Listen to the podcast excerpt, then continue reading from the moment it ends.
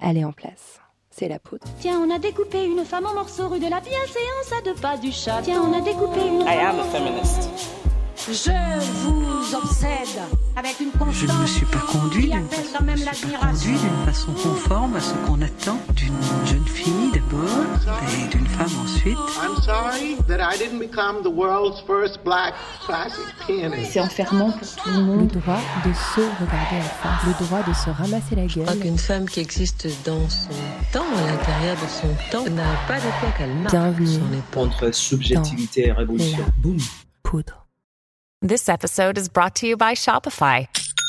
Forget the frustration of picking commerce platforms when you switch your business to Shopify, the global commerce platform that supercharges your selling wherever you sell. With Shopify, you'll harness the same intuitive features, trusted apps, and powerful analytics used by the world's leading brands. Sign up today for your $1 per month trial period at shopify.com slash tech, all lowercase. That's shopify.com slash tech. Je suis Lorraine Bastide et aujourd'hui, je reçois Loretta Ross et Nathalie Wynne. Calm policing is what others tell you to do. Staying calm is what you tell yourself. Now, to be honest, on Twitter, I'm probably not going to spend a whole lot of time like responding to some individual person and trying to educate them because I have better things to do with my life. Vous écoutez la version française d'une conversation qui a eu lieu en anglais et dont la version originale a été mise en ligne normalement juste avant cet épisode dans votre flux de podcast. Cet épisode a été enregistré en novembre 2020 dans le cadre du festival Les Créatives à Genève. Je les adore et je les embrasse. Mes deux invités sont juste euh, énormes en fait. C'est Nathalie Wynne, la créatrice de la chaîne YouTube américaine ContraPoints, et Loretta Ross, une militante afro-féministe pour la justice reproductive, absolument mythique.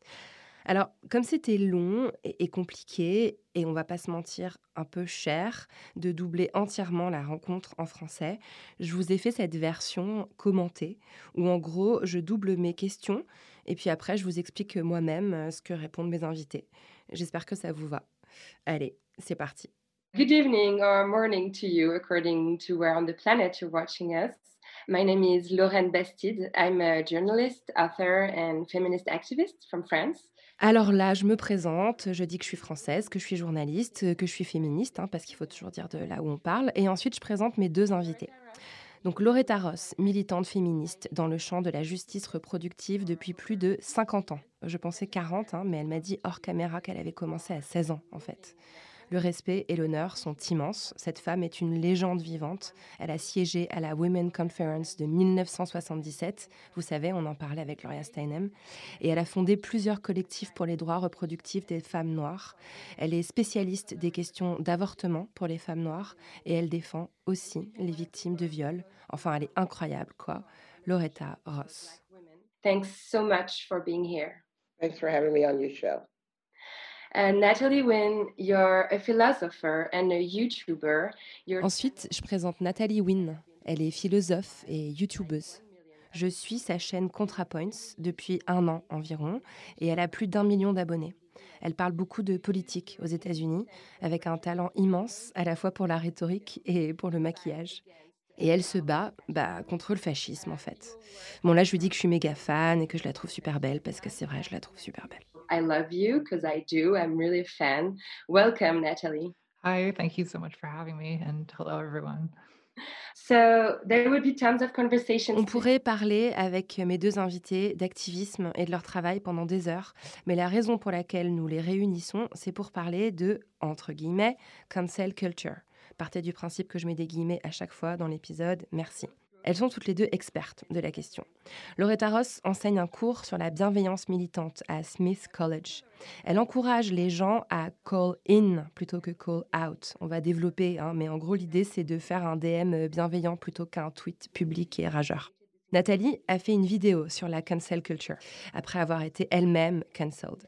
Cette vidéo est devenue la plus vue de sa chaîne ContraPoints. Okay, so now let's get started. I'm Franchement, si vous comprenez un peu l'anglais, prenez le temps de la regarder. Elle dure 1h30 et elle déconstruit à peu près tout, avec une force dingue. Bon, mes intros sont toujours méga longues, je suis désolée. Voilà enfin ma première question.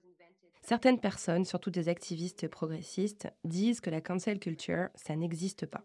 Que le terme a été inventé par des conservateurs pour faire taire les activistes qui leur signalent des comportements oppressifs. Est-ce que ces gens se trompent? Are these people wrong? I think they're both wrong and they're right. It's a very complicated question. Loretta Ross commence en rappelant un truc essentiel. La vraie cancel culture, l'original, ce sont les puritains qui l'ont lancée avec les chasses aux sorcières. C'est une longue tradition humaine d'humilier publiquement les gens pour leurs opinions. Bref, ça n'a rien de nouveau. Ce qui est nouveau, ce sont les réseaux sociaux et la vitesse à laquelle ces humiliations se répandent. Ça l'a fait marrer que les conservateurs n'identifient la cancel culture que quand ce sont les gens de gauche qui l'utilisent pour les rappeler à l'ordre. Donc ces gens ont à la fois raison et tort, dit-elle. C'est un outil utile pour désigner les abus de pouvoir, mais évitons de l'utiliser à tort et à travers, par exemple pour condamner des gens pour des erreurs accomplies il y a des années de cela. We were just talking about people never being forgiven for a mistake they made a long time ago. Yeah, I agree with all of that. I think you have to be specific about what you're talking about when you talk about De son côté, Nathalie pense qu'il faut préciser la définition de cancel culture. Si on parle d'humiliation publique, cela n'a rien à voir avec le militantisme de gauche. C'est une pratique super fréquente qui arrive très souvent contre les femmes, par exemple. Elle donne une référence, le livre de John Ronson, So You've Been Publicly Shamed. Dans sa vidéo, explique-t-elle, elle explore la cancel culture comme une sorte d'exil forcé d'une certaine communauté d'activistes. Et elle renvoie à un article de 1976 de la militante féministe Jo Freeman qui s'appelle Trashing et qui raconte son exclusion du mouvement féministe. Punishment for people um, within the, these sort of activist communities. And I think that's undeniably real. Yeah.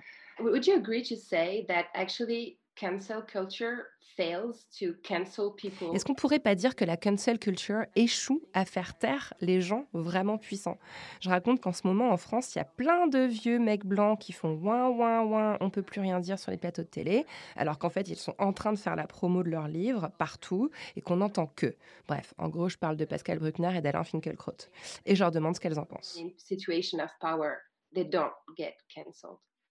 Well, yeah, it reminds me of people complaining about political correctness, right? Free speech is over, they say on national television. Nathalie dit qu'aux US, on parle sans cesse de politiquement correct pour désigner ce phénomène. Apparemment, ils ont les mêmes moins moins. Et elle dit que c'est rare, effectivement, que les gens puissants soient vraiment détruits, même si elle souligne ironiquement qu'on n'a pas eu de nouvelles de Louis C.K. depuis un petit moment quand même. Uh, you know, I'm sorry that that's just how social media works. If you say something unpopular, controversial, there's going to be a, a lot of, you know, kickback. I think the people with privilege and power who are complaining about the cancel culture simply want what they've had in the past, and that's the ability to use their overlarge podiums and voices. Donc là, Loretta répond que les gens privilégiés qui se plaignent de la cancel culture veulent simplement garder le privilège immense de pouvoir opprimer tout le monde sans la moindre connaissance. Et elle souligne qu'Internet a complètement détruit ce privilège-là, parce que maintenant, n'importe qui peut, en 140 signes, riposter à cette oppression, et ça, ça les terrifie.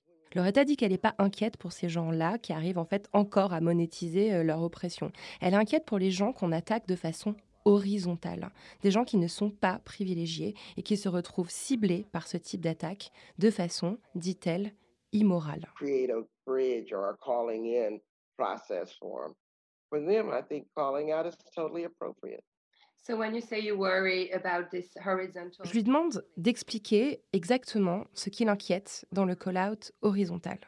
It worries me when you have a good friendship for 20 years Eh bien, ce qui l'inquiète, Loretta Ross, c'est qu'une amitié de 20 ans peut s'effondrer parce que quelqu'un a dit le mot en haine il y a 20 ans ou a mis un déguisement d'Indien inapproprié il y a 20 ans. Euh, elle dit qu'on oublie que les gens changent et que c'est un raccourci dangereux. On ne peut pas caricaturer les gens comme ça. Euh, elle dit aussi que ce qui l'inquiète, c'est quand on s'arrête sur une pensée mal articulée, mal comprise, pour sauter à la gorge de quelqu'un, alors qu'on pourrait juste l'accompagner et lui expliquer. Elle dit que c'est un choix. but you can make a deli- intentional choice not to blow up their lives because of your perception of their harm. Mhm. You just used the word simplification, and it reminds me of something you say in your video, Natalie, about essentializing. Là, je me tourne vers Nathalie parce que Loretta a employé le mot simplification. Et ça me rappelle quelque chose que dit Nathalie dans sa vidéo. Elle, elle parle d'essentialisation. C'est-à-dire que dans un processus de call-out, on essentialise la personne, on simplifie à l'extrême des situations complexes. Et pour moi, c'est très lié à cette ère de la post-vérité dans laquelle on vit. Anything that's written on the internet becomes some sort of truth. Oh, I definitely think the internet makes this worse too, because with social media, um, you sort of never can escape the past. Everything that you post becomes part of his eternal present. And if you, someone can view your old tweets just as readily Ben oui, avec les réseaux sociaux, plus rien s'efface, me répond Nathalie. Tu peux être interpellé sur un truc que tu as écrit il y a 5 ans, il suffit d'une capture écran. Toute personne un peu publique en ligne peut à tout instant voir se créer un dossier de toutes les erreurs commises en ligne. Comme un collage monstrueux qui fait de toi une mauvaise personne. C'est ça l'essentialisation. Et du coup, au lieu de dire cette personne a fait un tweet offensant en 2015, on va dire cette personne est raciste, est transphobe, est misogyne. Ça devient un jugement global. and not a kind of more measured like response to this one moment i guess I think the thing that most frustrates me is that there's no allowance for difference of opinion. Loretta déplore qu'on ne laisse plus d'espace à la divergence d'opinion. Une société démocratique, c'est une société où l'on débat, rappelle-t-elle. Si on crée un espace où toute personne en désaccord est exclue, bah c'est plus une société, ça s'appelle une secte. You're not creating a, a, a civil society, you're creating a cult. yeah that's a frustration i have is that there's no space made to be in disagreement in conflict without being enemies Nathalie approuve. Elle décrit le dualisme qui règne en ligne. Ou t'es méchant, ou t'es gentil. Et on se base sur tes posts et tes tweets pour le décider. On les prend comme des preuves de ton allégeance aux forces du mal, plutôt que de se dire que tu as pu parfois euh, mal t'exprimer. Et ça, ça empêche de débattre. Elle dit un truc qui me semble vraiment génial. On devrait pouvoir être en conflit sans être Un désaccord partiel ne devrait pas être considéré comme une déclaration de guerre. Parfois, même les amis ne sont pas d'accord. Je trouve ça très juste. like why can't you be in conflict without being enemies? Like friends are in conflict all the time i don't know it's it's frustrating Do you think it's relevant to stress the fact that uh, it's not a coincidence that Bon, alors là, coup de génie de ma part, je me dis peut-être que c'est pas un hasard si toute cette conversation sur la cancel culture a émergé pendant l'ère Donald Trump. polarized? Does it make sense to you? well i think it's part of it like i think that i think there's almost a kind of like trauma of seeing Nathalie dit qu'en effet, on a vu le débat énormément se polariser ces derniers temps aux États-Unis. Il n'y a plus d'espace pour la négociation, il n'y a plus d'espace pour la paix. Tout le monde est soit victime, soit harceleur. Et avoir un président lui-même harceleur et une extrême droite très audible, ben ça aide pas. On se sent un peu en guerre, en fait. it's i don't know we feel like we're at war i guess this question has particular import for me because I teach about fascism. Loretta ajoute que cette question lui parle beaucoup, parce qu'elle enseigne sur le fascisme à l'université. Et on parle ici d'une forme contemporaine et américaine de fascisme, une forme un peu différente du fascisme qu'on a connu en Allemagne et en Italie, ou qu'on voit en ce moment en Turquie ou en Hongrie. Un fascisme qui ne porte pas de croix gammée, dit-elle, mais une croix, un drapeau, une Bible. Et que du coup les gens hésitent à nommer. Mais c'est du fascisme, elle insiste. Trump a été élu à cause de la poussée d'idées fascistes dans la société américaine. Pour elle, c'est la guerre civile du 19e siècle qui ne s'est jamais achevée. Elle dit que le débat est encore ouvert sur quelle forme doit prendre la société américaine. Elle est juste euh, brillante en fait, c'est incroyable ce qu'elle dit. Pour elle, Trump, c'est le backlash contre Obama, un président qui voulait mener la société américaine vers une démocratie véritablement inclusive. La moitié du pays a refusé ça. Ces gens veulent retourner au 19e siècle. Ça veut dire ça, Make America Great Again. Ça veut dire le grand retour en arrière. Et ces gens ont peur parce que dans 30 ans, la démographie fera que l'Amérique ne sera plus en majorité blanche. C'est pour ça qu'ils font la chasse aux immigrés et aux migrants. C'est pour ça qu'ils essayent de contrôler la fertilité des femmes blanches en légiférant contre l'avortement et la contraception. C'est pour ça qu'ils excluent les communautés LGBT. En fait, ces gens paniquent. Et le plus triste, ajoute-t-elle, c'est que les personnes qui sont supposées nous défendre, les personnes progressistes, ont peur d'utiliser le mot fascisme. Résultat, on sera mal préparé. Then you're going to be ill prepared to adequately fight. Thank you so much for this analysis. Uh, it, it made me think when I was listening to you that you don't. Bon, Alors là, je réagis un peu waouh, euh, je cite Audrey Lorde euh, pour faire bien.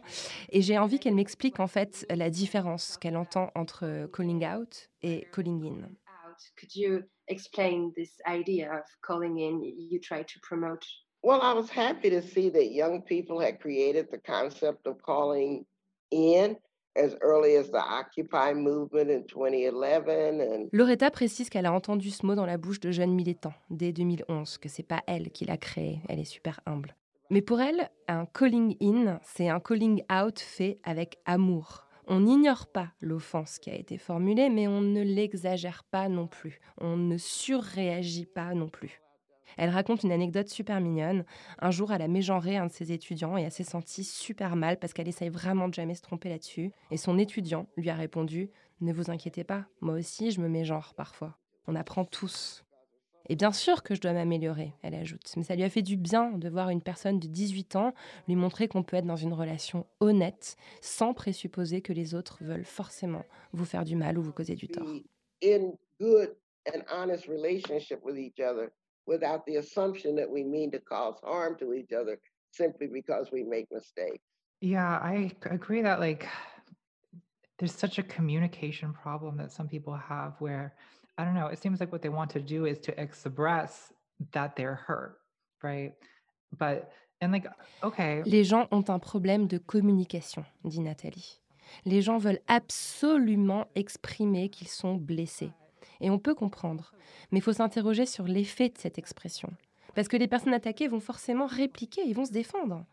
Alors bien sûr, répondre avec amour, c'est mieux. Mais c'est aussi une meilleure façon d'être entendu. Parce qu'ainsi, les gens ne vont pas se refermer. Si tu dis à quelqu'un qu'il est horrible, son ego va se défendre. Il va dire Mais non, les gens sont fous, ça va trop loin, ils exagèrent, je suis quelqu'un de bien. Forcément, quand on est attaqué, on se défend. C'est la psychologie humaine. Il y a des gens qui écoutent pas et eux, on s'en fout. Mais la plupart des gens vont vous écouter si vous leur parlez sans les humilier. Je trouve ça brillant. like you are attacking them. Um, I mean, you know, and some people it's true they won't listen, and you know those people there's not much you can do with them. But I think a lot of people will listen if you're able to kind of reach out in a more human way that's not like just attempting to sort of vilify them or attempting to shame them even. Et je résume en disant que parfois, un bon DM, ça vaut mieux qu'un tweet clash. I want to say there is a legitimate critique, though, to the calling in. Loretta insiste ici sur un point super important. On n'est pas obligé d'avoir envie de faire de la pédagogie. Il faut que cette démarche de call-in soit une démarche volontaire. Il faut vraiment qu'on ait envie de prendre du temps et de l'énergie pour investir sur la progression morale d'une personne. Elle insiste vraiment, il faut que ce soit un choix. On n'est pas obligé de prendre ce temps. On a aussi le droit d'ignorer la personne et de dire parle à ma main. And that way I don't have to invest in their emotional growth or maturity, but I can certainly tell them what my expectations of them are. Yeah, I agree that it is work and like no, it shouldn't be the the thing that you're obligated to do under any situation because Nathalie abonde dans ce sens. Elle dit qu'il faut bien choisir quand on a envie d'investir cette énergie parce que dans 90% des cas, c'est une perte de temps. Pour sa part, elle préfère faire des vidéos qui ne sont pas des réactions à chaud, mais plutôt euh, le fruit de plusieurs semaines de réflexion. D'ailleurs, elle est rémunérée pour faire ces vidéos parce que c'est un travail et elle a mieux à faire que de réagir à tous les commentaires euh, transphobes sur Twitter. Elle souligne le fait que Twitter est pour elle une plateforme qui valorise le mauvais esprit. La petite phrase assassine te rapporte du like et donc de la visibilité. I don't know, I don't really see that as as very helpful. It just kind of draws attention to yourself really. And there's a monetization about the social media too. Every time a Loretta ajoute un truc passionnant. À chaque fois qu'un commentaire haineux touche un million de personnes, la plateforme qui la diffuse gagne 400 000 dollars. Elle dit on est des stagiaires non rémunérés pour ces plateformes et on les paye pour leur permettre de s'enrichir. C'est complètement absurde. Over the ownership of our labor if we continue to give it away for free to the Twitterverse. So what happens when someone does... Là, je leur demande comment comprendre ces épisodes de clash psychologiquement. Est-ce qu'en fait les gens oublient qu'il y a des humains avec des émotions derrière les avatars sur Internet? That we're actually talking to people feelings. I do think people, I mean, I think it's easy not to think about it when you're online. Like, Nathalie admet qu'elle l'a fait au début de sa carrière. Elle allait sur Twitter et elle allait afficher les tweets problématiques. Et elle dit que ça l'aidait pas, en fait, que ça ne faisait qu'accumuler de la colère et qu'elle a cessé de le faire parce que ça ne lui apportait rien. Elle a développé une réflexion critique en tâchant de se concentrer sur les personnes qui valaient la peine qu'on prenne le temps de les faire évoluer. Et elle a arrêté de perdre son temps avec des gens qui ne changeront jamais. Ces gens-là, elle les bloque. I, I don't know. I've, I have better things to do with my life than get angry at people who are never going to change. But part of it also is accepting that we have to deal with people as they are, not as, as we wish they were. Loretta résume les choses ainsi. Il faut prendre les gens comme ils sont, pas comme on aimerait qu'ils soient. Plus on se concentre sur ce que les gens ont de bon en eux, plus on a de chance de faire ressortir ce bon. They've shut their listening down to you anyway. There is one danger when you try and tell people uh, be calm, be polite. Alors là, j'évoque un problème qu'on a sur le plan théorique quand on demande aux gens d'être polis, d'être gentils, de calmer leur colère. Bah en fait, c'est un truc qu'on demande tout le temps à qui? Aux féministes, aux personnes racisées, en fait à tous les militants quoi. Donc le danger, c'est de tomber dans ce qu'on appelle le tone policing, le, le, polissage de ton, si on peut vous les traduire, et donc d'empêcher euh, toute forme de militantisme en ligne. Kill us in politically. Tone policing is what others tell you to do. Loretta explique qu'il faut vraiment distinguer le tone policing, qui est une injonction extérieure, et le fait de se dire à soi-même je vais rester calme. C'est très différent. Bien sûr, la colère est utile, mais pourquoi laisser quelqu'un d'autre dicter ta conduite? On doit pouvoir maintenir sa propre intégrité et garder sa propre bonne opinion de soi-même. But makes the world worse than it really needs to be. Yeah, I think this all this advice that we're talking about, calling in, not calling out, you know, re, you know, being, you know, reaching out to someone's good side, like all this can kind of be misused by someone who wants. Nathalie ajoute un truc très juste. On peut s'interroger sur pourquoi on prend ce temps. Qu'est-ce qu'on cherche réellement à accomplir? Certaines personnes font ça pour de mauvaises raisons. Twitter a un effet loupe sur la colère, la haine, le mépris. On est facilement aspiré par ce biais, et c'est au final très néfaste because I'm not doing anything helpful. I'm just sort of getting sucked into this like cycle of of of frustration and hatred. And I don't even do it often, but the few times I've blown somebody up on the internet, Je l'ai pas fait souvent, ajoute Loretta, mais à chaque fois qu'elle a affiché quelqu'un en ligne, elle l'a regretté. Elle raconte une anecdote où un jour elle a affiché une collègue qui avait pris le crédit pour son travail publiquement. Et en fait, ça servait à rien parce que la plupart des gens savaient que c'était son travail. Et au final, sa colère s'est retournée contre elle. Ce que l'histoire a reconnu, c'est qu'elle avait utilisé son pouvoir et son influence pour attirer de la colère sur une personne moins visible et moins privilégiée qu'elle. Et le pire, c'est que c'était une autre femme noire. Et ça, elle a appris et elle le refera plus. I want to be able to look at everything I say on the internet straight in the eye without shame. I think I had an experience early on on YouTube of kind of so this is this is a little bit different, but I think early on it sort of Nathalie raconte comment sur YouTube, quand elle postait une vidéo où elle défonçait une autre personne, elle n'avait pas forcément conscience que cette personne allait voir la vidéo et du coup être blessée. Souvent, on croit que les gens connus ou puissants ne lisent pas les commentaires en ligne. Sauf qu'ils le font par narcissisme. Les gens voient très bien ce qu'on dit sur eux. Et elle résume de façon très juste, elle ne dirait rien sur Internet qu'elle ne dirait en face à face à une personne. Elle dit que c'est plus facile d'être enragé en ligne que dans la vraie vie.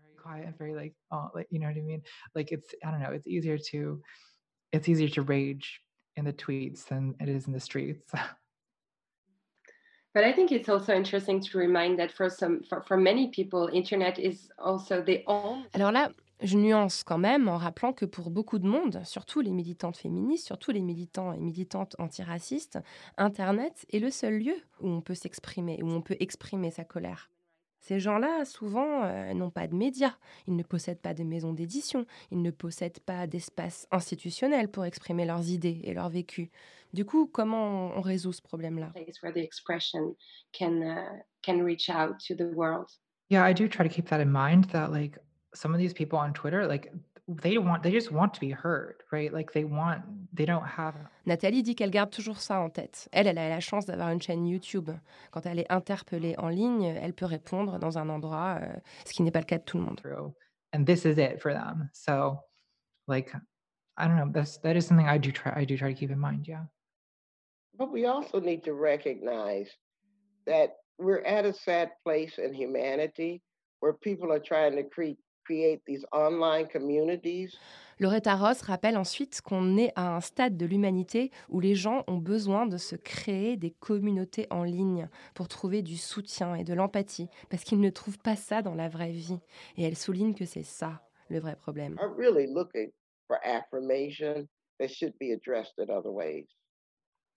Yeah, I had that experience. I mean, I think this is part of the the struggle I have. I think with a lot of the trans community online is that Nathalie abonde dans son sens. Elle rappelle que le taux de rejet par les familles pour les personnes trans est de 50%.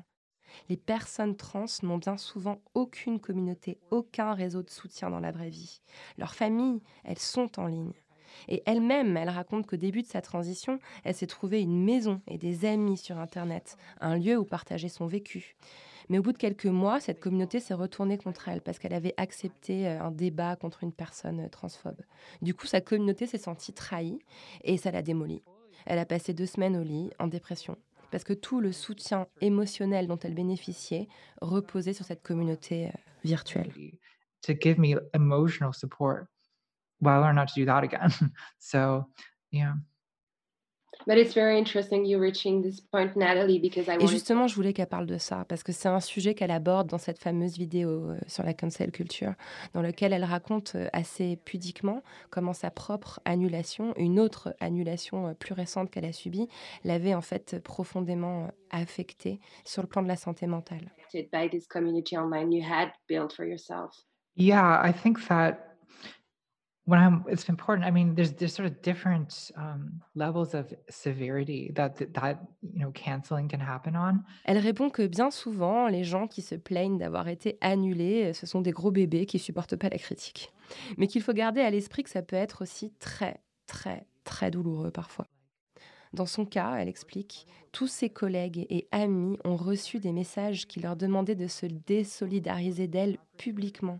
Donc le harcèlement avait lieu contre elle, mais aussi contre tout son cercle de connaissances. Donc elle se sentait doublement isolée, seule et haïe. Elle raconte que ce sentiment d'isolement était accablant, qu'elle avait nulle part où aller pour trouver du soutien, comme bien souvent les personnes qui militent en ligne, parce que justement, elles sont déjà marginalisées the movement turns against you, you're really, really alone. Mm-hmm. Um, very often you hear people calling out others by saying they should progress, they should get. Alors là, je pose la question de la perfection militante, parce que quand on interpelle quelqu'un, généralement on dit améliore-toi, et donc du coup on présente la justice sociale comme une sorte de droite croissance avec un espèce de but ultime de perfection euh, qu'il faudrait atteindre. Et je me demande si c'est une bonne chose. Aiming towards perfection is like there is a mistake in this image. Loretta. Yeah, because that assumes that political purity is both achievable and desirable, and it's neither. Loretta dit que la pureté politique ne peut pas être un but en soi.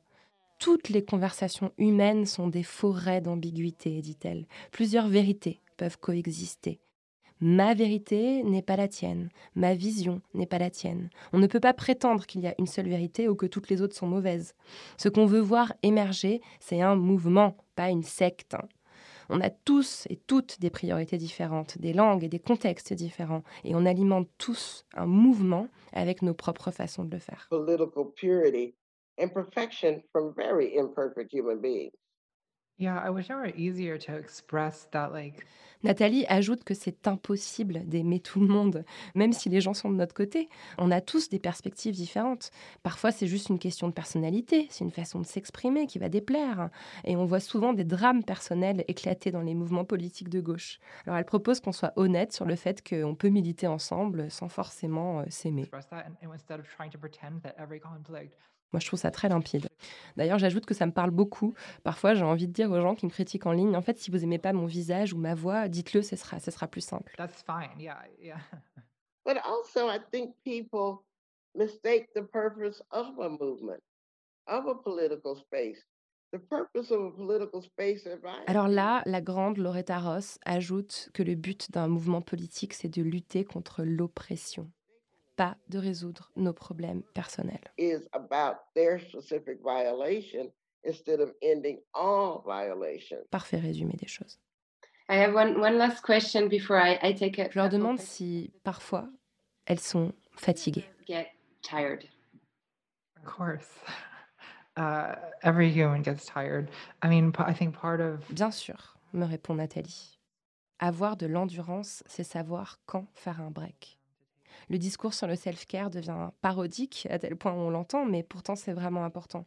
Prendre soin de son corps, prendre soin de son mental, c'est malsain de se laisser embarquer euh, dans le drama de Twitter. Elle a été obligée de se limiter dans son utilisation de Twitter et de s'empêcher de lire les commentaires négatifs parce que sinon ça la tire vers le bas. I do get tired, and I'm not always the be- the best knowing when to quit. Well, I've done anti fascist work specifically since 1990, but I've also done work against, you know, misogyny and racism for even longer. Loretta rappelle qu'elle est dans la lutte antifasciste depuis 1990, depuis encore plus longtemps dans la lutte contre le sexisme et le racisme. Il y a la fatigue physique, bien sûr, mais le pire, dit-elle, c'est la fatigue de l'âme.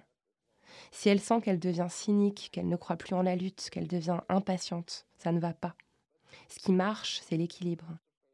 Parfois, elle s'oblige à couper, à regarder un contenu non politique, une série euh, comme Twilight, euh, sans l'analyser par le prisme du genre ou de la race. Sinon, c'est le burn-out assuré. Elle raconte que quand George W. Bush a envahi l'Irak en 2002, elle a fait la fête sur la Plaza Mayor à Madrid en Espagne au lieu de parler politique. Elle a parlé d'amitié et ça lui a fait du bien. Loretta poursuit en révélant qu'elle a été victime d'abus sexuels dans son enfance. C'est vraiment bouleversant de l'entendre expliquer qu'une partie de sa famille ne lui parle plus parce qu'elle a osé parler publiquement. Beaucoup de gens n'ont pas la famille qu'ils aimeraient avoir. C'est pour cela qu'elle a besoin de se construire une famille qui sera là le jour de son enterrement, même si elle n'a jamais parlé de politique avec eux. And that's one of the reasons I'm intentional about creating family that I know will be there at my funeral, even if we never talk politics. Yeah, I've found um, I found Nathalie dit que ce qui l'aide le plus quand il y a un drame sur Twitter, c'est d'aller boire un verre avec une copine qui n'est pas sur Twitter et qui donc n'a pas vu le drame. Et généralement, en lui expliquant le conflit en cours, elle se rend compte que c'est complètement absurde et inconséquent et ça relâche la pression. as I see their their bored face looking back at me as I explain this totally trivial conflict. So we only have five minutes left, but many questions. Là, euh, je leur fais remonter des questions euh, qui émanent du public sur Zoom. Et en fait, il y a beaucoup de monde qui veulent savoir euh, bah, comment euh, elles voient l'avenir.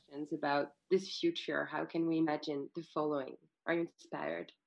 Well, I uh, yes, I mean there's a, oh, there's going to be a future and the internet's going to change. Nathalie dit qu'elle n'a pas de boule de cristal, mais qu'elle est convaincue que les changements technologiques vont être euh, déterminants. Elle a le sentiment que les internautes sont de plus en plus conscients des limites de ces outils. Et pour elle, c'est un signal encourageant. for understanding of how this works. I think that uh, I think that, that things will sort of change for the better. At least I hope so. Well, the, my crystal ball says it's really a Sankofa moment. That's an old African saying that you Loretta souligne que le destin de l'humanité repose sur nos interdépendances et les évolutions technologiques les modifient. On a des jouets de plus en plus performants pour communiquer, mais ça ne change pas qui nous sommes. On a les mêmes émotions, on a les mêmes failles, et on sera les mêmes, même si les ordinateurs deviennent de plus en plus performants. Elle espère surtout qu'on comprendra les conséquences de la crise du Covid, qui a montré à quel point nous dépendions les uns des autres. Le comportement de chacun affecte chacun. Elle espère qu'on sortira de l'individualisme parce que ta santé affecte ma santé. C'est un vieux précepte africain, dit-elle, et ce qu'on voit aujourd'hui aux États-Unis le démontre. Notre président stupide et haineux a rendu la crise pire dans notre pays que nulle part ailleurs, souligne-t-elle. Mais le bon côté, c'est que la crise a permis de faire comprendre la notion d'interdépendance aux gens. no, no gun or no wall can actually keep a virus out. Mm. Thank you so much for this conclusion, Loretta. Bon voilà, euh, là je suis en transe et je les remercie et je leur redis à quel point je suis heureuse d'avoir pu échanger avec elles. Even if you're very far away. Thank you so much for having me on. This was uh, lovely speaking to both of you. All right, and I really enjoyed this. Good Thank luck. you. Take care. Bye bye. Bye bye. Merci à Loretta Ross et Nathalie Wynne d'être venues faire parler la poudre. La poudre est un podcast produit par Nouvelles Écoutes.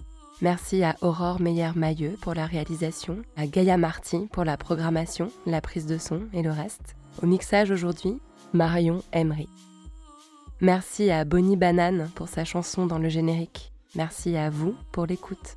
On se retrouve sur Internet, Instagram, Twitter, Facebook. La poudre est partout. Si vous avez des réflexions, des compliments ou des critiques à faire, n'hésitez pas, j'adore ça. Ah, j'allais oublier, pour lire les mêmes livres que moi, allez sur le site La Poudre Lit. Vous connaissez la suite, prenez soin de vous et continuez de faire parler la poudre.